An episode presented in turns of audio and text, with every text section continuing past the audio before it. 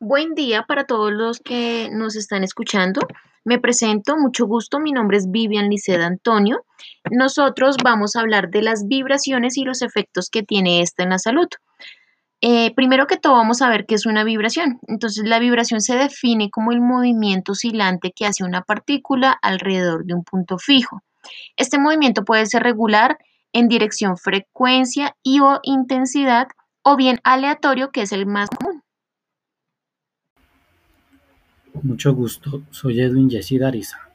La frecuencia, que es el número de veces por segundo que se realiza el ciclo completo de oscilación y se mide en hercios o ciclos por segundo.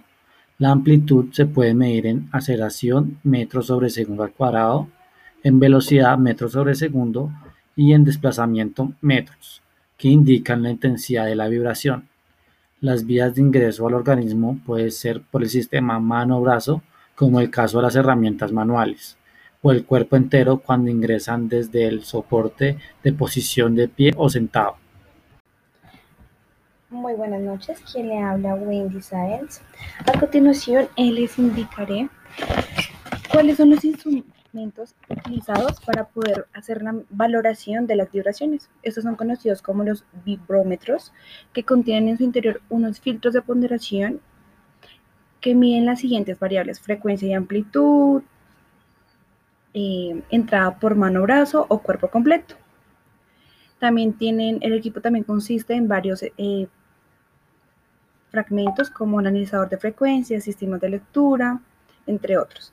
Además de eso, pues el efecto que tendrá sobre la salud depende de su intensidad y frecuencia y el, y el tiempo de exposición que se tenga la persona a las vibraciones.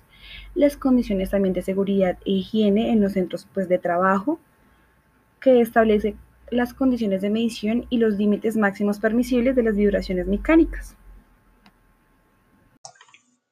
Muy buenas noches, mi nombre es Natalie Silva y voy a comentarles el caso del cuerpo entero, cómo se determinan los valores.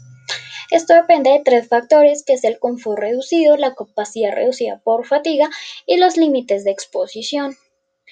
Para la exposición vamos a tener en cuenta la duración y la amplitud. De 4 a 8 horas son 4 metros sobre cuadrado, de 2 horas a 4 horas son de 6 metros sobre cuadrado. Buenas noches, mi nombre es Jake Fernando Godoy Suárez y les hablaré sobre las clases de vibraciones. Las vibraciones se dividen en dos grandes grupos, vibraciones mano-brazo eh, que abarcan una sección del cuerpo y las vibraciones globales que abarcan todo el cuerpo.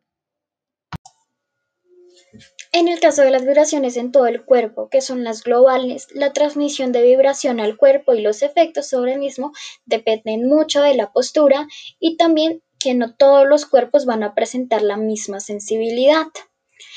Es decir, la exposición a las vibraciones puede no tener las mismas consecuencias en todas las situaciones.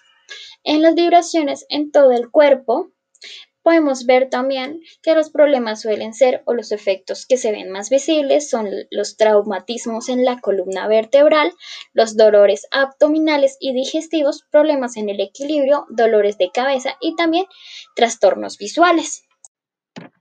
Bueno, también es importante mencionar que cuando las superficies vibrantes entran en, en contacto con el cuerpo humano o alguna de sus partes, bien sea cabeza, espalda, extremidades, manos, se produce una agresión mecánica cuyos efectos pueden ser la incomodidad, la reducción de la eficiencia o inclusive lesiones o estados patológicos.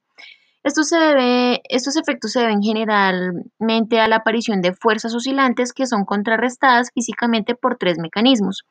La primera es la tensión muscular, la segunda la comprensión de los tejidos y la tercera es la aceleración de las masas de tejido, produciendo un estrés articulatorio.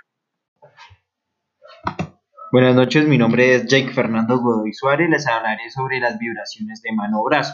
A menudo son el resultado del contacto de los dedos o la mano con algún elemento vibrante. Los efectos adversos se manifiestan normalmente en la zona de contacto con la fuente de vibración pero también se puede eh, transmitir al resto del cuerpo, como por ejemplo cuando utilizamos un taladro, una motosierra o un martillo neumático. Puede producir vibraciones de alta frecuencia. lo que hace que el cuerpo se vea afectado en las articulaciones o en las extremidades y la circulación sanguínea.